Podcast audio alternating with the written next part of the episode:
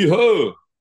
This is Mike Laree, and you are listening to the Seven Line Pod, the only Chinese speaking podcast about the New York Mets and all things New York. This is a Queens bound 7 train. The next stop is Times Square, 42nd Street. Hello，欢迎搭上七号车，我是一哥江一昌。在接下来半小时里，我们将带你从曼哈顿到法拉盛，从美国到台湾，用我们独特的经验来跟各位分析每周棒球界发生的大小事，希望能带给大家一趟丰富的旅程。好，今天加入我们当是我们的 G 来 G，你好。好，来，今天加入我们的是 Wayne，Wayne 你好。哎呦，现在在接龙是吧？对对对。哦，一哥 G，还有各位听众大家好，我是 Wayne。啊，G，你不要跟大家打个招呼啊。呃，嗨，大家好，台风还好吗？还不错啊，今天没什么风雨啊。现在我们录音的时候反而比较大一点，白天其实没什么风雨。今天是礼拜四嘛，台湾的礼拜四。对，想到这个，我就我就想想问一个问题：纽约会有这种状况吗？然后我上网看了一下，就是说，好，第一个纽约会下下雪嘛，然后再来就是我查到有个，虽然那个台风不多，但二零一二有个桑迪飓风，是不是造成了一些？桑迪嘛。对，纽约会有这种台风假的。就飓风假的这种状况嘛，或者天灾的状况。呃，其实纽约这个地理位置的确是蛮不错的啦。虽然就是冬天会比较冷一点，会下雪，可是其实没有像什么 Boston 或是五大湖区那么的寒冷啊、呃，冬天啦。嗯、那这个地地理位置基本上基本上是没有飓风啦，就是台风啦。对哦，那真的可能十年来一次之类的，因为。你从那个南边 非常南边的佛罗里达要这样一直一直上来，然后还有那个威力，说实在是比较比较少啦，对啊。那二零一二那个我印象非常的深刻啦，好，因为那个呃就是呃把所有的港口啊什么都破坏的乱七八糟的，嗯，哦，那次真的是蛮强烈的。然后我记得地铁也是停驶，对，哦，这个也是地呃美纽约地铁百年来唯。为为五吗？还是 为几？反正这个数字非常少，呃的停驶啦，对吧、啊？嗯、那呃，其实我印象更深刻，就是说，呃，我不知道两位有没有印象，小时候，呃，或者年轻的时候，那个台北曾经也有一次大，就是台风，然后大淹水，然后什么呃，台北捷运地下整个泡水，呃，我忘记了，但就是整个台北捷运也是泡水，嗯，我不知道你们有没有那个印象，因为我不是台北人啊。OK，那一年呃的那个 Sandy 飓风，基本上就是造成跟纽约地铁一样的状况，就是嗯，对。但是其实那那个那个之后啊、呃，听说死了不知道几十万只老鼠之类的，反正哦，底下整个大清扫过一次的意思啦。嗯，对啊。不过那一次间接造成很多问题，就是说，因为其实纽约市啊、哦，或是纽约呃纽约市或者皇后区，其实是在岛上嘛。哦、对啊。就是不管你是在曼哈顿岛，或是呃，就是 Queens 跟 Brooklyn 是在长岛上面嘛，对吧？对。那呃，变得港口被被破坏掉了之后，很多东西进不来，民生用民生的物资进不来，然后油进不来，石油进不来，变成说大家抢着排队去加油。对、嗯。哦，我记得那次是非常可怕，就变成说很多加油站其实是没有油的，所以就变成说呃蛮困难的啦。是。对啊。然后我记得那一年是全办公室就是直接动员呐，然后去帮社区去呃，可能不管不管是用沙包啊，还是反正就是清扫家园之类的。呃，我们那一次是真的是全员出动，而且我记得不止不止一两次啦，还蛮多次的。连我们呃那时候的呃的 GM 是就是 Sandy Alderson，对 Sandy，对对，他也是亲亲自下去做这些清扫的东西啦。啊、哦，我都还记得很清楚啦。嗯、哦，然后球员啊，然后呃总教练啊，啊、哦，全部都都下去处理这样子。对，Cindy 那一次我应该已经不在纽约，我记得我如果看那个年份，我应该是在应该是在 Boise 吧，就是小熊队的体系里面，所以我是没有亲身体验到 Cindy 的那个飓风。不过 Cindy 飓风对我都造成一个有感的影响，是我好像在很久很久的节目之前有提到说，我以前在纽约跟我现那当时女朋友就现在老婆，我们很爱去一个叫做 South Street Seaport 的地方。然后后对，然后后来我们再访的时候，那个地方是整个已经围起来，然后不能让人家进去。那时候我们百思不得其解，就说怎么突然在装修这样。就后来回去查一下说，说原来就是在 Sandy 飓风的那时候，因为 Seaport 嘛，就是海边嘛，就海边的一个，它是一个呃一个 dock，就是一个港口，然后它有一些餐厅啊，然后有一些可以去看，你可以从那边看它布鲁克林桥这样子。然后后来才发现，原来在山迪飓风的时候，那整个地方是被摧毁掉，被山迪毁了。对，不过我现在后来看新闻，好像已经重开了啊。问你有去去过了吗？呃，我没有，呃，但是应该是有重开了啦。现在很多东西就都回来了啦。对啊，嗯、那除了纽约重创之外，其实呃，New Jersey。呃，纽泽西也是非常的重创啊。嗯哼，我记得好像那个整个就是那个大西洋城那边好像整个关闭还是什么的，反正 OK。它原本最有名就是那个那个海边的那那一条嘛。对，那个就是，就是走在、嗯、嘿，我也我有点忘记那个名字了。呃、Boardwalk 吧，对不对？哎，Boardwalk，对对，它整个 Boardwalk 被毁了，uh huh、就是还蛮惨烈的这样子。对，对啊，所以后来他们除了除了其他州也有类似的口号之外，其实。New Jersey 也有那个 Jersey Strong 的那个口号，这样 对啊，就是那时候就是鼓励大家这样子重建家园的感觉，嗯、是还蛮惨的这样。是，好，感谢 G 的提起，让我们突如其来来一个纽约时间哦。好，那今天还是有个听众留言的环节哦，来自 Apple Podcast 的留言，那还是请 G 帮我们念一下。哦，留言的是跟我闲聊。好，留言内容是太喜欢七号车爱情故事了。G 情故事的女方哦，洛杉矶的鸡啊，一看到男方的努力，马上两天赏了三发全垒打。为什么七号车爱情故事被我说的像是东京热线电车意识？干爹本人一直没有分享居居加入后的感受，真的不是每个人喜欢棒球的方式都是用狂追球队球员资讯。就像一哥说的，其实球员很多也都不太 follow 大联盟资讯。假设对中华职棒球员有更多认识。很有可能也只是因为那些球员就是我们的学长，关注的球员顶多是球风跟自己类似的，能够有 GG 的加入，用一种了解棒球、了解球队运作，但没有球团球员框架的视角，反而让我们这种其实认识的球员也就那几个的观众更有同感、共感。想当初达斯莫西多也，我也是最爱一问一答的环节，从专业角度去听一些球员意识或是内部细节。喜欢加九，最后期待七号车爱情故事续集。那谢谢跟我闲聊的这个的这个留言了，也谢谢 G 的这个帮我们念这个留言了，也还有你那个断句断很好，那个东京热线电车意识哦，是有念东京热线，不是念东京热线电车爱情意识。对，这个还好，这个有念好，很好。好，对，不过呃，跟我闲聊啦，聊一下，就是说 G 你是说你有机会想跟他聊聊，对不对？各位对于体育班这个话题。因为他也是算是那个我们媒体界的前辈嘛，自媒体，自媒体，对对对，自媒体嘛，对嘛。然后他也是棒球选手出身，对。然后又转战这个算是自行车三铁的职业选手，对对。所以我觉得不多说了，直接邀了，就是邀他来一起录音这样子。是要跟他 shout out 吗？shout out 他，请他来上我们节目吗？对，对，对，希望希望有机会的话。对啊，所以阿哥，你挑这期节目的时候，我应该已经跟你联络了，那我们来敲个时间，希望能够有这个荣幸，起来上节目跟我们聊聊，就是你的一些经历，还有一些呃对体育班的想法了。诶，G，你现在带球的是体育班吗？还是是一般班？然后是社团，一般一般的班算社团型的校队。OK，好，所以应该也是对这个方面也是有些观察，这几年都投入在基层运动嘛。对对是没错。OK，好今天台风天怎么没去看电影？台风天还出门太危险了吧？这是泛舟啊，不然要干嘛？现 现在到底有多少人还知道这个梗？在座三位都知道，都是有年纪的人，对，铺路年纪，真的真的。不过，只要看电影啊，最近最红的两部电影就是《芭比》跟《奥本海默》嘛。然后我们其实那天在群组这边闲聊的时候，发现，喂，你是看了《芭比》的，是不是？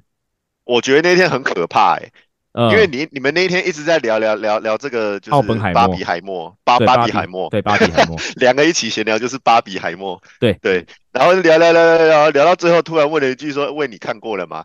对，画风一转哦，当下我真的刚从那个电影院走出来，就是刚看完芭比这样，被抓包了。我觉得这很可怕。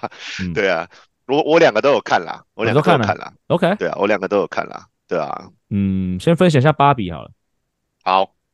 芭比哦，呃，我要怎么形容让这个就是不爆雷，然后又可以呃，就是介绍这个电影嘛？那我觉得就是呃，整体来说比我想象中的好很蛮多的哦。呃嗯、我原本以为就是一个搞笑，然后就是呃呃讲的比较直白，就是哎对粉红泡泡啊啊，女生看的会很开心，男生会看的很无聊那种。但其实。我觉得内容真的不是我想象中的那个样子。嗯，呃，比较是在探讨我们这个就是追求这个呃自由啊，追求呃个人啊，然后一些梦想啊等等的，嗯、同工同酬啊。诶，我觉得是没有到那么 那么那么多的、啊。我知道这是干的话，啊、你不要理我，继续讲。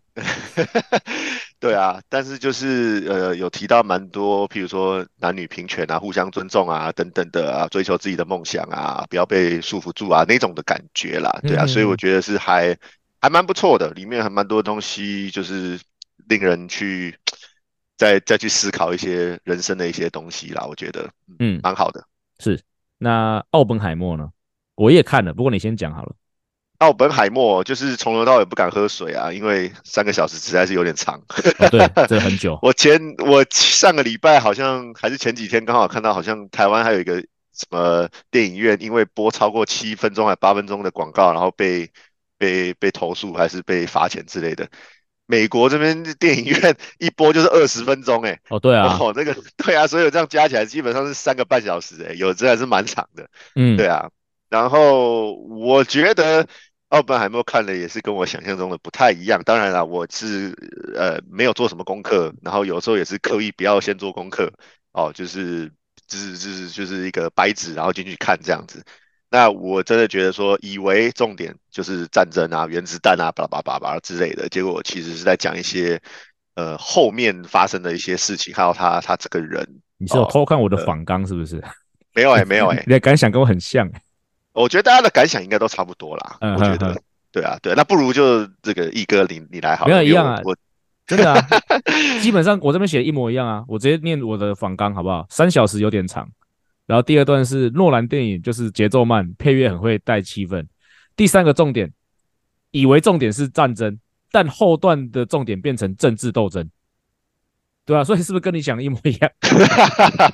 是 是是，所以我觉得，所以大家想想法都差不多啦。就是如果你根本就没有做功课，然后呃进去看，然后以为是一个爆破戏啊什么什么之类的，因为那个诺兰他以前的的感觉，好像他以前拍的都是类似这种。呃呃，大场面的东西这样子，对啊，对啊。不过 Nolan 好像感觉他拍电影节奏会比较慢一点，然后呃，感觉都会拍的比较沉重。这个是一个可能大家先做好心理准备哦。那我自己啦，我觉得印象最深刻的桥段，当然除了那个核子试爆嘛，我们去看原子弹发明的过程，大家就想看原子试爆嘛。那当然那个也是 Nolan 也觉得是处理的非常漂亮。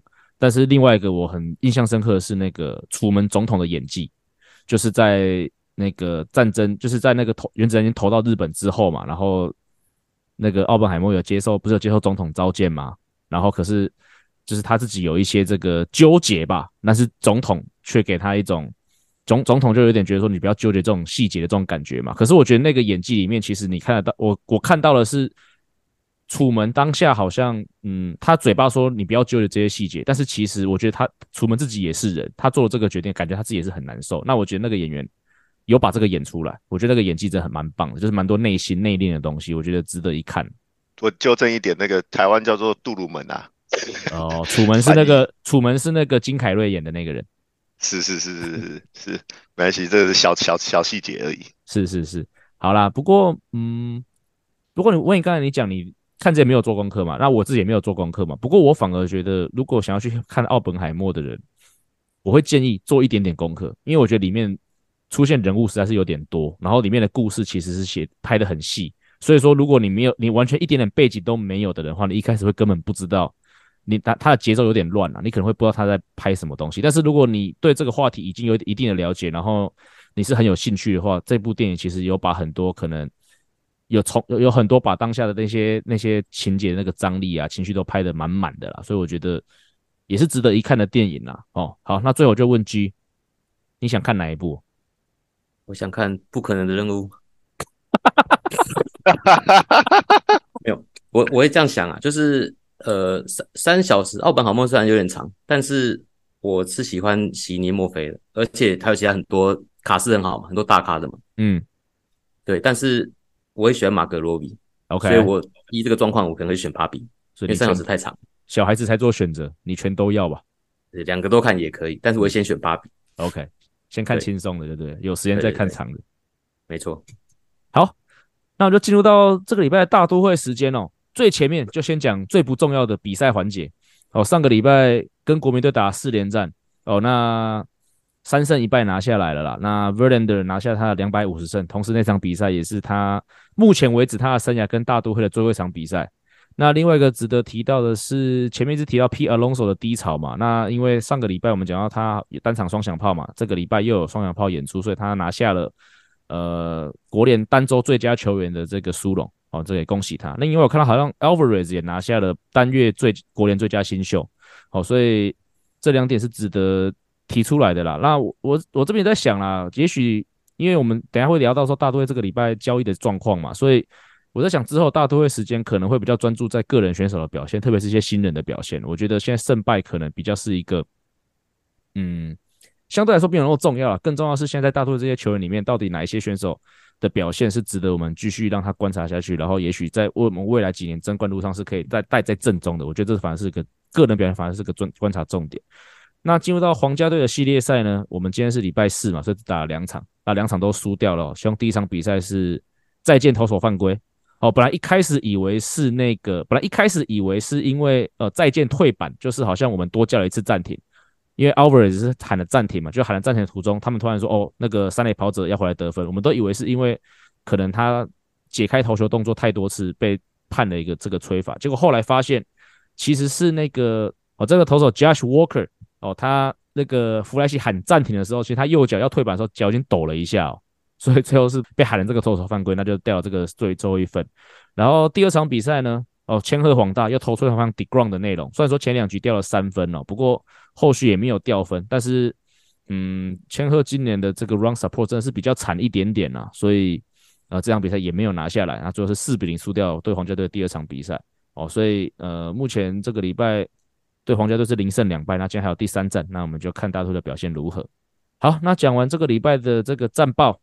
哦，那其实还是有一些周边的新闻啊。那第一个我注意到的是那个巴头龙克隆哦，巴头龙哦，在这礼拜宣布要退休了，应该是九月会在大都会这边就是花场办了一个退休仪式嘛。问我先不问你，我先问 G。对于一般的观众来说，巴头龙克隆啊，对一般的观众来说是有什么样的印象？第一个是那个背后传一雷，哦对，第二个是他全雷打。哦，对，这个都是经典画面。第三个是他可能有代谢症候群，大概是这样子。OK，好，干的讲完了。问，那你应该看他的时间会会比家居跟我看的比较多。那你对巴托克隆这个选手有什么样的印象？除了刚刚那两个，当然是最经典啦。我觉得，但当但是我觉得，呃，他在生涯比较。呃，比较末期的的时时间在大都会，我觉得球迷对他是非常非常的喜喜爱的。嗯、哦，那当然第一个就是他实质缴出的成绩其实是蛮稳定的啦。哦，你要看他大起大落其实不太容易。哦，他就是一个可以球速不用那么快，但是投得很准，然后呢每一场都给你投个六七局之类的哦的那样的投手，然后好像没有什么表情啊、哦，然后呃。跑步啊，一垒补位啊，都是有点速度比较慢啊，憨憨的啊，等等的。然后每次上来打击呢，头盔都会掉，大家都会笑得很开心的那种。头戴踏科，头盔太小的意思吗？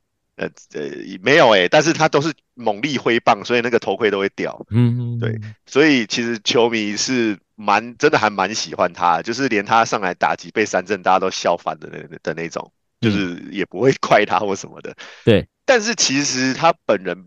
并不是这种角色哦，老实说，就是他在休息室啊，或者什么，他其实不是那种搞笑的，嗯，他也不是那种刻意要制造气氛或什么。他是肥胖版的 Scherzer 吗？没有没有没有没有，他自己本身其实呃并没有硬刻意要制造出这种的感觉，但是球迷就会就是他本身带出来那个感觉，就是让人家觉得很好笑啦，应该这么说。对啊对啊对啊，但是我觉得球迷就真的很喜欢他啦，然后你会常常看到。他出赛的时候啊，整个外野啊或者什么，就很多人买他的那种的的那个大头的那个叫什么板子嘛，嗯，对，然后就是举在外野这样子，然后就很棒啦，就是那个整个气氛是很很很舒服的。哎呀，我之前提过很多次，就是在其实二零一零年代的那个年代，我对大都会的观察是比较少的，因为那时候其实是在其他球团服务嘛，也不太好观察太多。同样是国联其他对手的状况啦。不过后来回去看一些影片，然后看一些照片，我觉得很特别，它的存在很特别，是在因为它处在一个年代，是那个年代的大都会轮值是刚好，嗯，如果记没有记错，问你可以纠正我，如果讲错，大概就是 Cindergar、Wheeler 跟 Degrom 大概初初出道的年代，然后就是一一群年轻的火球员中间卡了一个四十岁的。老人球投手，可是他要投的特别好，所以我觉得他当时感觉是个很突兀的存在。不知道我这样印象是不是蛮贴切的？对啊，没错啊，没错啊。然后感觉好像就是他要带领的这些小朋友、嗯、年轻人，就是往前冲。那时候的先发哇，那一排出来六七个，全部都可以先发，哎，真的是蛮厉害的。对，对啊，所以哎，这个是不堪回首这样。好了，那讲完这个。保罗·科隆退休的新闻呢？那我们还是要讲一下我们上个礼拜就是最重要的事情，就是交易大限结束了嘛。不过在讲在实际评论这次的交易大限之前啊，其实我们上礼拜其实就有聊到大都会史上的一些很重要的交易嘛。那其中就有提到，呃，二零一五年大都会换回来的这个古巴飞弹 Cespedes 的那个时候，那那时候其实我就讲说，我相信 Win 对于那个交易应该是很有感触的。那我们今天既然问上节目了嘛，就请问来实际聊一下。当时那对于 Cespedes 那笔交易的那个回忆，哦，这个印象真的非常深刻，真的非常深刻。那我先讲当时好了啦，因为其实那个阶段也是有点尴尬，就是并不是你你那时候看到那个交易大线的那个时候的大都会，其实你不会觉得这是一个可以冲击季后赛的一个球队，嗯、应该说还没有那么明显呐，有机会，但是你又觉得说 OK。没有，因为过去当时啊，哦，过去的几年根本就也没有呃什么大动作啊，什么什么破釜沉舟啊，要要要搞一个大球员过来啊，等等等等之类的。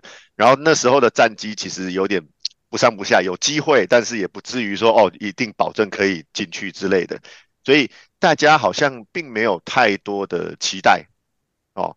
那忽然间，我记得当时候是下午四点多还是五点多吧，反正我忘记那时候的交易大限的最后时间是什么时候，好像四点还五点吧。嗯，每次都不太一样了，对啊。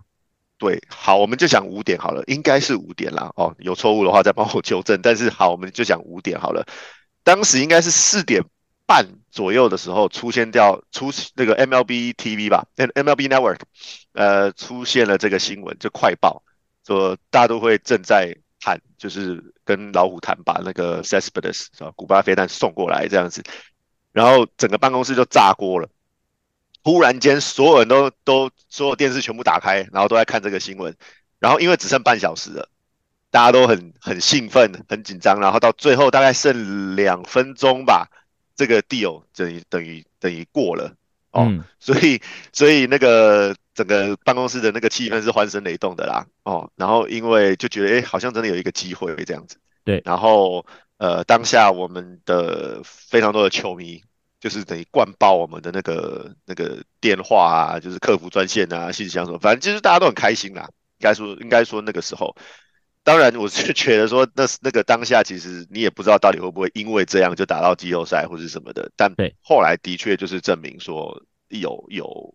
有那个非常大的一个冲击，呃，非常大的一个影响啦，对啊，所以而且我觉得，呃，过去十年好了啦，我我们相对是在交易市场上面是比较保守一点的吧，哈，这个大家都知道，嗯，对啊，那呃，我们当时也是把两个比较顶级的新秀拿去换，呃，这个 Cespedes，那当然后来就证明是非常对的一个交易啦，是哦，那不仅是。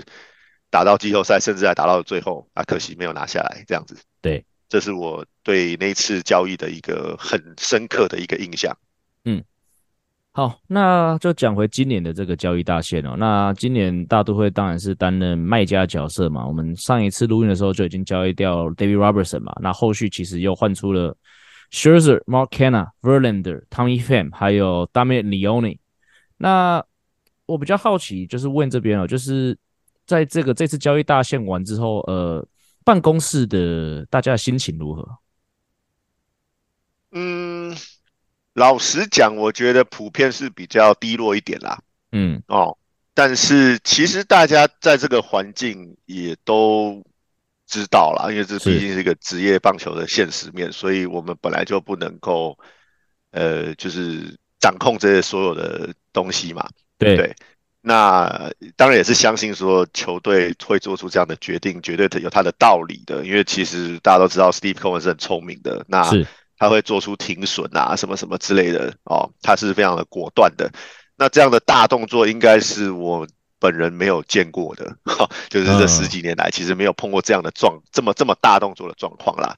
那你说大家心情没有浮动是骗人的啦，不可能哦。嗯。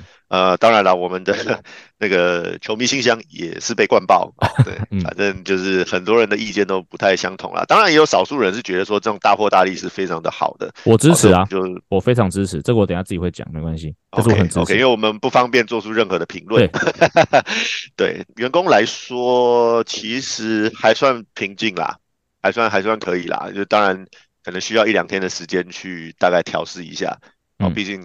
呃，这些原本在队上的，嗯，也不是说队友啦，他就是战友吧，哦，是。那突然一夕之间全部都不见了，对，哦，那虽然你明白是为什么，哦，发生什么状况，呃，但是，呃，你你你突然间，你班上同学突然有五六个、六七个人不见，你总总是会觉得有点落寞啦，哦，对啊，对啊，当然当然，大概就是这个样子。好，那 G 呢？上礼拜才说没什么大动作，那现在这个动作够大了吧？你有什么感想？虽然够大，可是我是其实蛮平静的，呃，就是呃，该怎么说？台湾就是台湾，对，中中职是寂寞四出嘛，然后球队在吸收嘛。对啊，对啊。可是我觉得像大联盟这个做法，它的感觉比较像是我现在又做交易，就是一个球队要表态，就是我今年或者未来这两一两年走向是怎么样，比较像这种感觉。对对对，是，所以我的平静是指每个球队一定会有每个球队的做法嘛。对，所以不管你是买家还是卖家，就是你就是表明了你的策略是要是要做什么事情，就这样子而已。嗯、对对啊，那也很感谢 G 跟这个 Win 跟我们分享这个交易大线的这个的感想哦。那那我们今天跟 Win 的时间也到这边哦。那在这边我也要跟 Win 说一声，我们这两天跟这个 Scherzer 还有 Verlander 讲的话，就是 Thank you Win。等一下，你们要 Thank you 我的吗？啊，不是，没有没有，你还是你还是要你还你还是要。你还是要固定回来上一下，因为上一个我说变海外顾问了，他真的就不回来了，所以你还是要固定来一下，好不好？哇，差点被 thank you，我以为我被交易了。没有没有没有没有，你你这你的你的你是无价非卖品，你是非卖品，对，非卖品。哦，是是是是，很多人是 Alvarez，你是非卖品。是是是是是，好，谢谢谢谢，那我们就下次见啊。好好，拜拜拜拜拜拜。好，在送走了 Win 之后，我们继续要聊这个大都会的这个交易交易的话题哦。那在这边的话，我想跟大家介绍一下，就是呃大都会这一次一一连串的交易啊，到底换到了什么哦？那不过这边呢，我是把专注力放在比较呃，我不聊太年轻的，我不聊大概十七，像上礼拜有那个 Dave Robertson 交易，我讲到嘛，就是十七八岁的，先暂时不聊哦，先聊一些我们有机会在大概三年内就看到在大联盟出现的选手。好、哦，好，那第一个。是 Acuna 哦，这个应该也是这次交易里面可能所有球迷最熟悉的名字啦。那当然不是因为他所以大家熟悉，而是因为他他有个很有名的哥哥，就是 Ronald，他就是 Ronald Acuna Jr. 的弟弟哦。那他是在跟在 Scherzer 的交易当中呢，从德州游骑兵队换来的选手哦。那他是二十一岁，今年是在二 A 哦。那他已经是百大的第四十四，就是大联盟百大新秀的第四十四名。哦，所以那守备位置是游击手、二垒手跟中外野手哦。那我这边的评语很简单啦、啊，如果他可以有他哥哥的一半好，感觉超强。对，因为他哥哥现在是一个三十轰六十盗的选手嘛，所以如果他可以成为一个在大联盟有十五轰三十盗，而且因为他守备位置都是一些比较重要的位置嘛，那游击手因为领多会卡在那边嘛，所以至少可能刚上大联盟的时候可能要守其他位置，二垒手或中外野手。哦，如果你在大联盟有个二垒或手或或中外的时候，他是可以达到十五分跟三十盗的话，那其实这笔交易我觉得就是一个很有价值的交易哦。哦，这是第一位，所以他是这次排名最算最前面的。对，我们这次换到最排名最前面的选手。OK，对，也是唯二有列名在百大里面。那另外一个我等一下在 Verlander 的交易会介绍。好，那在 Mark Canna 跟酿酒人的交易当中，我们换来了一位投手 Justin Jarvis。哦，他是一位二十三岁的投手哦。那今年是有在二 A 跟三 A 出赛过，不过今年目前在三 A 出赛的三场的先发防御是十点八，所以可能还在适应这个三 A 的成绩哦。那他的直球速度呢是九十三到九十五迈，那他同时还有指叉球跟滑球哦。那往他的这个球探报告里面有提到，他是一个低天花板。他的潜力可能并不会成为一个就是前段轮值的王牌投手啦。啊，毕竟我们也只是拿个 Mark 就是合约快到前 Mark Canha 去换来的嘛。但他现在已经二十三岁，已经在三 A 了，所以应该是一个短时间内就有机会可以增加我们投手深度的选手。因为其实，嗯，大家都会，其实如果有今年有一直在听我们大家都会战报，就会知道说我们今年在投手有一些状况的时候，我们从小联盟叫上来投手，往往的表现也没有特别太好，特别是在今年先发投出一些状况哦，然后。原本我们自己所期待的，呃，Miguel 跟 Peterson 都没有投好状况之下，还是没有其他的先发投可以顶得上来。那目前大都会农场里面唯一另外一个也许可以稍微排得上来，就是一个有一个叫做 Mike Vessel，哦，这个也是另外一个唯一有机会可以可能顶上先发的投手。那 Justin Jarvis 呢？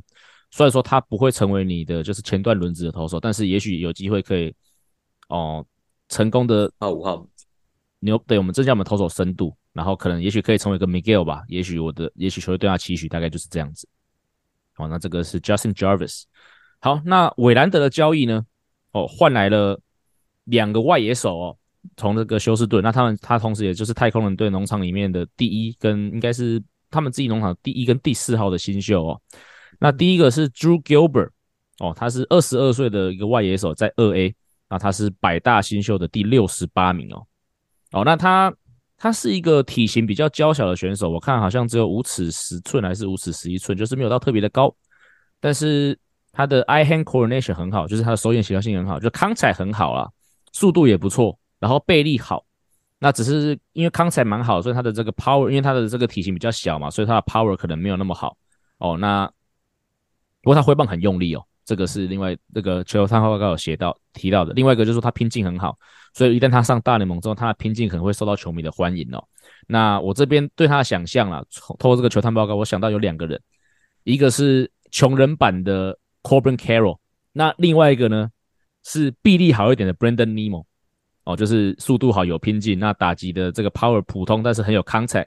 那他的打击 power 普通，大概一年还是可以十到十五轰，十五轰啊，这球探报告写的。所以目前看起来，Drew Gilbert 是这样子的一名选手哦。好，那同个时间从这个太空人队换来的另外一个选手是 Ryan Clifford。那这个选手相对就没有像这个 Drew Gilbert 在这么高的成绩，因为他现在才是个二十岁的选手。那他是在高阶 EA。那不过我在做功课的时候查到很有趣的地方哦，他在二零一五年的时候，先刚好是 U 十二嘛，他二零一五年的时候打过 U 十二，在台南是美国队的选手。对，然后那一届的台湾人，我看到那时候台湾队，我看到比较有代表性的两个选手，大概就是李浩宇跟林玉敏，哦，还有什么张翔啊、董子恩，如果在讲中华职棒的话，嗯，那简单的球探报告啦，就是他的打击的 power 是水准以上的，哦，above average。那另外就是有提到说他的这个本垒板纪律以及他的这个打击的策略啊，以一个二十岁来说是相对成熟的，嗯，那当然比较大的缺点就是他的速度。哦，是比较低于水，是低于水准以下的，所以跟这个刚才另外一个 Drew Gilbert 比起来，讲就是一个相反相反版的啦，就是这个 power 比较好，可这个速度比较慢。哦，那大概就是这两名选手的一个这个介绍。好了，介绍完几个比较主要的新秀之后啦，最后我还是想要来分享一下，就是我对于呃这次大都会交易大线的一些感想啦。其实我很认同这次的操作，因为。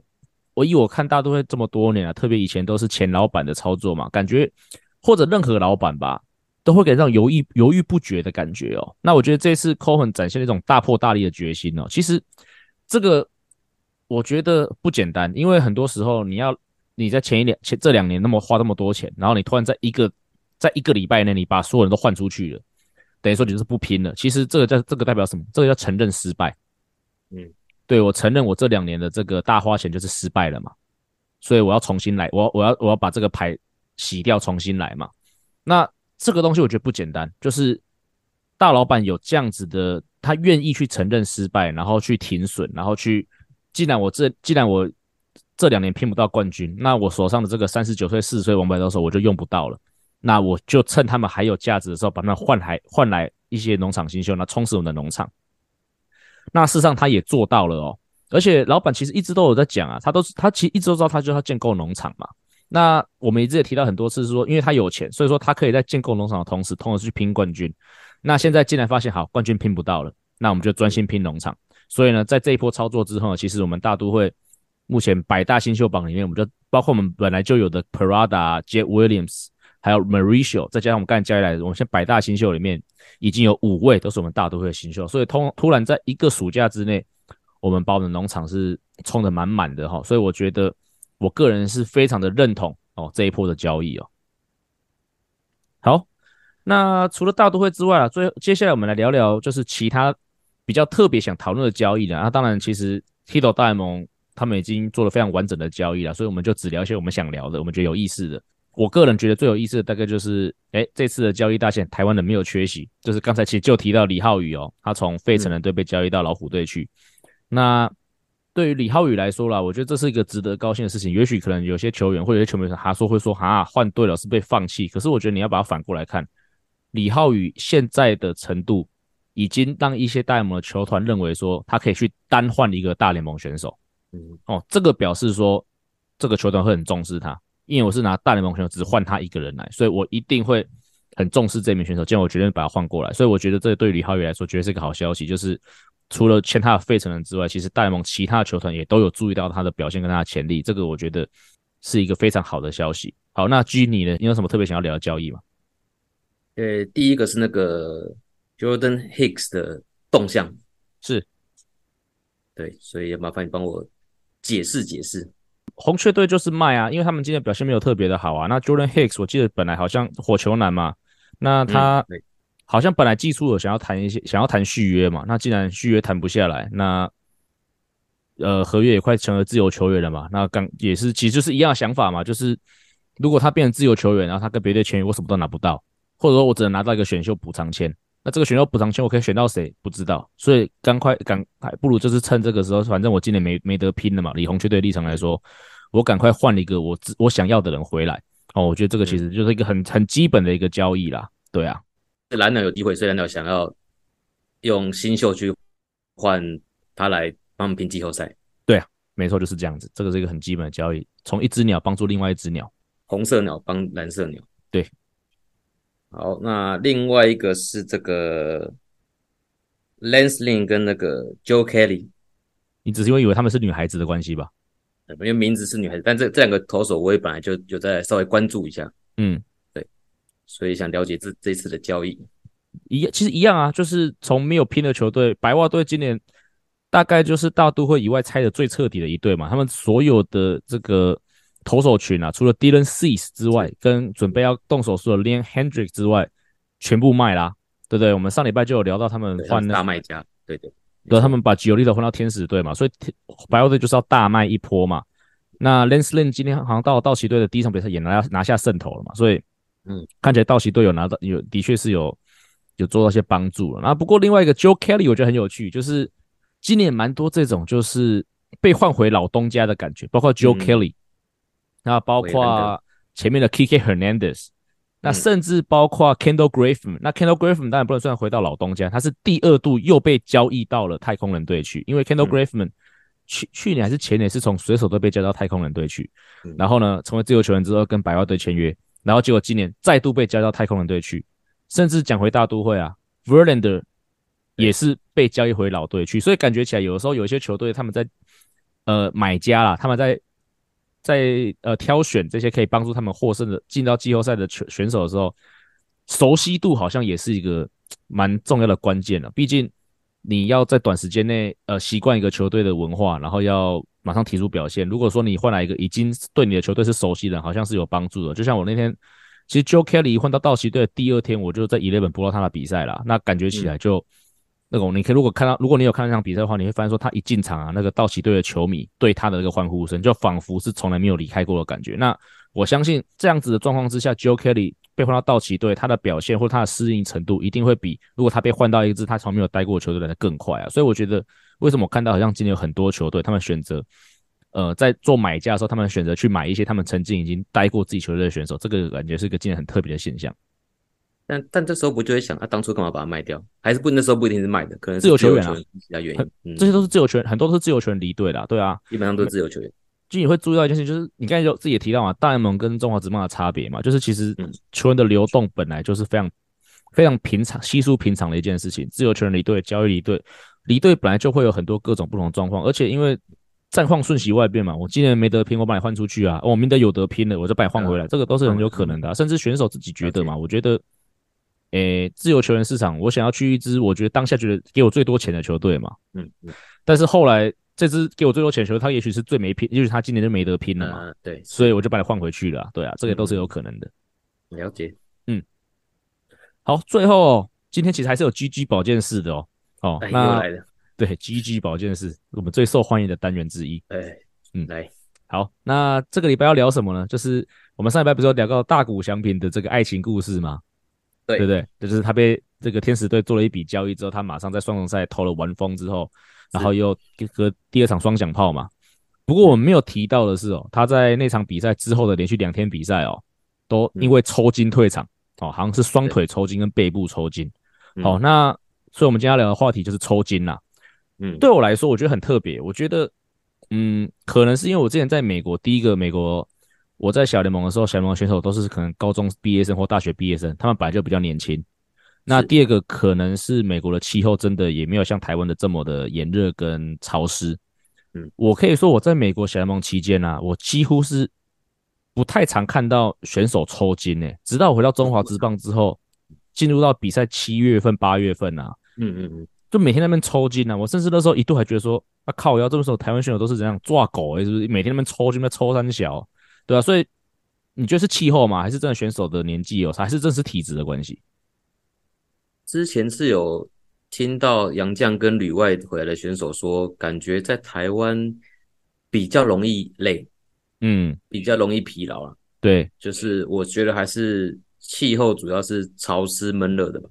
嗯哼。所以第一个比较难好好散热，对，就是假哦，假设我今天我局中间我诶、欸，虽然天气热，可是我身体还是会冷掉，嗯哼，可是在这个很闷热的情况下，我要再去热身，那就变成我要花费更多的力量或者流更多汗，嗯，那基本上在这个很热的环境底下，就会容易有热的疾病嘛，就容易会抽筋啊或者中暑啊，对之类的状况，嗯，对啊，那。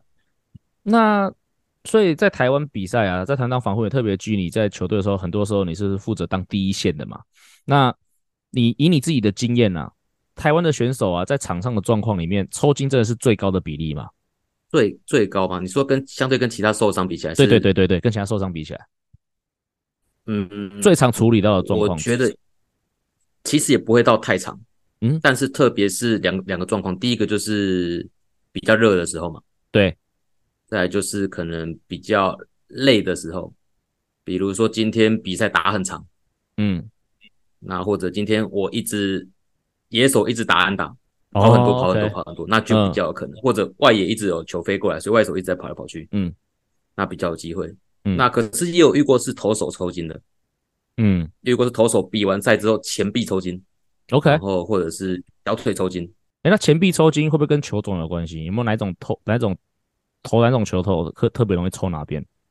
说球种不如说他的手腕运用比较好，他 snap 比较好所以就一直扣球扣球，所以前臂就容易抽筋。嗯哼，比较像这样子。OK，对，好，那的话，那抽筋这个东西啊，要怎么预防跟处理啊？因为我在美国的时候，因为我们在我在凤凰城嘛，虽然说不闷，但是很热。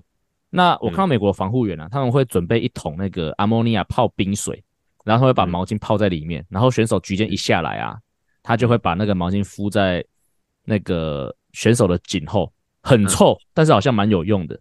台湾也会这样吗？还是台湾你有什么办法去防止选手抽筋？还是这种就是因为热所产生的状况？因为第一个就是要降温嘛。对啊，之前其实有一个选手会这样子，五夺会这样子。你说阿莫尼亚毛巾吗？比赛的时候没有阿莫尼亚，就是他会把他的有一条毛巾拿给我，那我会帮他把它尿尿在上面。尿尿了，就是一个那个放在一个有冰块跟水的水那个小小水桶里面。嗯哼。那他下场之后呢，我就会帮他把那个水拧干，然后他会稍微坐着，然后头往前往下，对，然后我就把它披在他的头跟脖子上面，这样让他降温。嗯嗯嗯。对，因为你看很多像小代码，打羽毛球，举肩的时候也是冰块附在那个颈后。对，对，所以第一个是降温，就是让他帮助降温更快，那不然。你如果没没法让他好好降温的话，他会怎么降温呢？他就一直流汗，因为流汗是降温的一种。对啊，对，这是人正常生理的反应嘛。所以你不希望它一直流失的水分的话，这个降温是一个方法。嗯，那再来就是要补充水分嘛。嗯哼哼，那么常讲嘛，当你感到口渴的时候，就已经来不及了。对，已经来不及了。嗯，所以这两个是主要的，因为第一个你没办法预防天气嘛，就是你没办法说啊，今天天气太热，冷一点好不好？嗯，不太可能。对，那或者你不可能说啊，今天不要打那么多安打，跑少一点。对，对，所以你还是要从降温跟补充，不管是水分也好，电解质也好，吃香蕉也好，嗯，这样下去去处理会比较合理。对，川崎宗则有说嘛，Monkey eat banana，Monkey never cramp，因为猴子不会抽筋。对，对，好，好了，那我另外一个想要问的哦，就是。因为我以前在当体能教练的时候嘛，我常常看到，比如说场上啊选手的状况，比如说出现状况了，那应该是说选手的那个拉伤跟抽筋的当下的那个反应是很像的，所以我常常会看到防护员冲出去，然后处理状况，然后我就很紧张嘛，然后防护员回来就跟我说啊，没事没事，只是抽筋而已，只是抽筋而已。那对你们来说，比如说一个状况发生，你们要出去那个当下，你们要怎么样去分辨他到底是抽筋还是拉伤？第一个最主观的，直接问他，嗯。因为我我想这两个的感觉是不一样的。对，如果罗莉的书也有写，就是他那时候拉伤腹肌的时候，就是你的学长上去，他也第一句话是说：“你是抽筋吗？”然后罗力直接跟他说：“我觉得不是。”嗯，因为抽筋通常是肌肉强力收缩嘛。嗯，那时候应该是很痛很痛。假如假如你有看过那种抽筋是小腿肌整个解一球的，对啊，那个小威廉斯吧，还用球拍直接敲小腿啊。对，就是超超级硬、超级痛，因为强力收缩嘛。那可是拉伤是。拉完那个瞬间，你可能觉得啊，突然很痛，或者突然某个点很奇怪，那再来的反应可能会是哎，酸酸的，怪怪的，嗯，对，那当然也有可能拉伤，有可能是会痛，那只是他给你的感受应该是差很多的。OK，那再来就是说持续性吧，因为通常抽筋，嗯、你看有一些运动员，他其实抽完筋，他舒缓之后，他还是可以继续比赛。对啊，那拉伤可能就真的没办法。嗯嗯，所以他可能就慢慢的开始发炎，开始变不舒服。嗯、那当然有些时候可能比较细微的、比较小的拉伤，你可能觉得，哎，这是不是可能是不是会会是抽筋？但是我觉得还是差别还是还会不一样的。OK，对，抽筋通常是强烈的嘛，通常是那种感觉会让你觉得、嗯、啊，抽筋、抽筋、抽筋的。嗯，大概是这样子。嗯，对。好，那当然我们今天在讨论除了抽筋更严重的 case 哦，所谓的热衰竭哦，甚至横纹肌溶解哦。那特别是因为我们其实，在球队期间都有遇过这样的状况嘛，那我们这边不透露是谁。那你可以回顾一下那一次的状况，包括当下的一些环境啊，跟一些呃你们是当下的处理。当下我先讲另外一个 case 好了。好，我之前遇到有一个是全身抽筋，就是不止可能不止小腿，就是小腿、大腿、上半身、腹肌。是我有遇到那个，就是把它丢在洗衣篮那个，那个是一个。嗯啊，有有，我之前遇到另外一个是没办法停下来，那就直接送医院哦，只能这样子。那你说横纹肌溶解那个，其实我有点忘记当下的状况了。他有去看医生吗？送急诊啊？对，就是他应该是也是表现出，好像就是也是类似全身抽筋，然后甚至是连动都动不了。嗯、然后我只有记得最后是直接搬到高尔夫球车上面，然后送出去。嗯、有有印象是他好像是没办法移动。对啊，就是动都动不了，就是练完球的当练完球当下，他是直接就是跪在那边，然后不能动。嗯，对，所以我其实忘记后续发生什么事情，至少是平安回来的。对啊，人是好好的。那后续就休息休息了几天嘛，基本上喝喝几张底下嘛。对对对，我们觉得是可能天气不是最大的关系啊，因为其实春训的时候应该没有相对这么热。嗯，对，对那有可能就是过度疲劳。OK，嗯，超太多了。对，有可能。那当然，他又是很年轻嘛。对啊，他是高中毕业，那时候是个年轻选手。对，你在讲太多，人家就要开始猜了。我跟你讲。对啊，我这样到到这边就好，这边就还很多可以可以猜的。对，很多人。对对，全全中职高中毕业生，你继续去猜一大堆。对，没错。好了，不过我们那时候在聊这个话题的时候，你说你想要再借由这个话题来聊一下，就是台美、台湾跟美国，还是一些的这个训练的方式跟观念，是不是？你你主要是想要聊哪个部分，或者你有什么问题想要问，不太了解，是不是？因为我没看过美国的训练的模式嘛，所以那依照我在可能城棒看到也好，或者直接看到也好，中华队看到也好，其实都会有像是特守、特打这种状况。那有时候投手可能有一些有做特别的训练，也有，也有也有做那种特丢的，也有可能。嗯，对，所以我比较想了解，大家都会说啊，日本日式，我们就照日式嘛，日式就是抄嘛，就是。一直抄一直抄嘛。啊，日本就是你看到就是活着的活下来被抄的活下来的那些超级明星嘛。啊，不行的就是一样很多都坏掉的嘛。对啊，是不是这样子？嗯，美国的话，特打特守也是有的哦。春训是这样啦，春训的时候其实。呃，因为春训他们有打击协总协调跟守备总协调嘛，那他们其实就会以守备位置去区分，然后比如说打击总协调，他就会分组哦，比如说 A B，比如说 A B C，你就是礼拜一特打哦，然后 D D E F 里面就是礼拜二特打，所以大家去轮流的去平均特打这样子。那那通常都会进，那这个特打通常都是在练习前。因为假设八点是集合，然后做操，然后开始做团队演练，那可能七点甚至六点半哦，就会可能就会开始有一些特打的这个动作出来。那另外当然有一些选手如果自己想要加强，当然也是可以自己去找教练特打，这个也都是特打特手都是有的。好，所以其实美国也是有特打特守。那另外球季中呢，球季中就比较不会有像这样子很规律长期的这种特打特守安排，通常是会发生在。去客场一定没有办法嘛，因为客场里面有场地嘛，嗯、你不可能跑去说，哎、欸，跑不不可能说七点比赛，你两点跑去人家这样说，哎、欸，我要借你们这样特打，对，硬要有搞不好可以啦，但是通常不会这样操作，通常都是回到主场。嗯、那回到主场的时候，通常是这样啦，因为我们知道小联盟有所谓的巡回教练嘛，刚才讲到内野巡回教练、打击巡回教练，那这些巡回教练他们在巡回呃小联盟的球队的时候，他们也都会挑那些球队在主场的时候去巡回。嗯。对，他们不会说哦，刻意跑到我们的客场去跟我们见面这样，他们都会特特特别在我们主场的时候来我们这边。那比如假设一个五连战，那我们队上有十五个野手，嗯，那就一样啊，他可能就会每天抓三个哦，嗯，特打，然后就看看他的状况，看什么需要提点的，然后也把他的状况记录下来，然后在他离开之前，他可能就会把这些状况交代给呃我们球队的打击教练，说这个人他有这些部分要教。那当然你说有一些比较潜力新秀的嘛，假设像我们刚才今天聊到的嘛，假设说哦。是一些百大新秀在我们的队里面，那当然他们可能会花更多的心力去调整，或者说，呃，就是真的是陷入低潮的选手，那也许可能就要再花更多一点时间去调整。不过这个调整大概就是在比赛，嗯、呃，就是会在每天的训练前这样去做这件事情。对，那但大概是，但是大概是会以轮流的方式去做这样子。所以我在美国观察是这样。那可是这时候我一想啊，假设我今天我要一个选手，你就是来守备组的。对，那你你打击就正常练就好了。我反而是让你的手背好，还要更好，还是说这时候我是因为你你手背已经够好了，所以我让你去特打打击多一点？呃，都会做啊，因为我们说我们有打击协调，也有手背协调，所以他们是轮流来的。所以对，也许有可能是哦，我这我这次主场系列赛是打击的巡回巡回教练来了，所以我们就是这个，所以我们这一轮就是大家都轮流特打。那我们去客场比完赛，又回来再打个主场五连战。这次可能换内野的那个巡回教练来了，那他可能就会把内野手抓去轮流特守。那当然也有可能是，有可能是同时来嘛，就是因为他们也不可能会，也有时候就是可能我们就是可能在客场连续打十几场，所以他们都没有时间来。那我们一回主场，可能有时候会遇到三四个巡回不同部门的巡回教练一起来，那这个时候就有可能哦，呃，三连战的第一场就是。你就要特打，但是第二场你又被抓去特守，那这个还是会有的啦。那不过并不会因为说哦你是守备组你就只要练守备或只要练打击，而是说在小联盟我们主要还是会希望说他平均的成长啊。比如说张玉成好了嘛，虽然说我们现在感觉他在大联盟好像是守备组啊，可是即使是守备组，他的打击也不能差太多啊，不然就变林哲轩了嘛。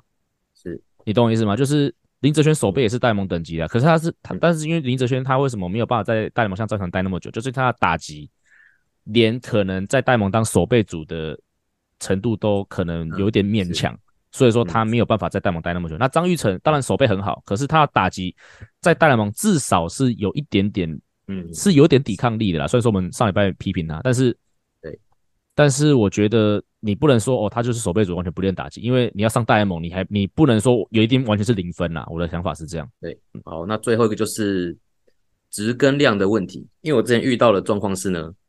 呃，特打，然后可能就是好打一篮，对。那可是那时候有些部分的野手打一打，其实手已经破皮了。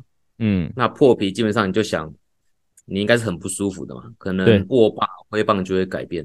对。那这时候我就想，OK，你要让他破皮，然后连续两三天都没办法好好打，还是你的量稍微控制一下，我每天都可以正常打，用力挥，或者我可以好好做调整。那但是可以每天都打，所以那时候我就想说，为什么一定要打那么多？一定要打一篮嘛？一定要打两篮嘛？一定是在训练意志力嘛？类似这样子。对啊，这个部分其实我也不认同你讲的，你刚才讲的那种就是哦，算用数量去评断训练的方式，就是比如打一篮啊，什么打一百颗啊，接一千颗啊，因为我感觉你就只是为了达到那个数量而已啊。对，那所以我刚才说，我我们刚才那些特打还是特守的状况，都是有一个教练员在场直接看着的状况，就是说他其实你不是说只是要做到一个数量而已，因为只要做到数量的话，其实教练不用在啊。是。你就是拿一篮去，你把它打完，然后把球捡回来就可以回家了，对不对？但是为什么教练要在？就是你打的每一颗，他可能都对你有一些要求。那你还是可以打多，就是第一个，你也许是两种做法嘛，就是你做不到动作，做到你做到再收嘛，对不对？也许你连续打了几颗是到这个品质的，那我们就结束。另外一个，我的想法是，以田以我的想法是，你维持这个品质，可是我发现你的品质已经掉下来，表示说你已经疲劳了，你做不到这个品质了。那好像也是一个可以把它切掉的点。我们重量也是一样啊，比如说我们现在有在做什么 VBT 嘛，也是啊。呃，这个重量的速度你可以做这个速度，可是你发我发现你做几下之后，你做不到那个速度，你做不到那个爆发力了，那我就把你切掉了，因为你后面做那个慢的速度，你就不是练到我要练的东西啦。所以我会觉得说，可这两种方法可能都还是会比较有效率去的训练方式啊，就是你教练还是要花花心思，然后仔细的去看。每每一次的选手的挥击或者手背的训练的这个品质，这个会绝对会比哦单纯跟他说你就是出去打一篮接一千颗来得更有效率啊，这是我的看法。懂。好，那以上就是本节内容。如果喜欢我们节目的话，记得按下订阅。如果喜欢我们 Podcast 的朋友，也请帮我五星推爆。我们节目到这里，We're out of here，拜拜。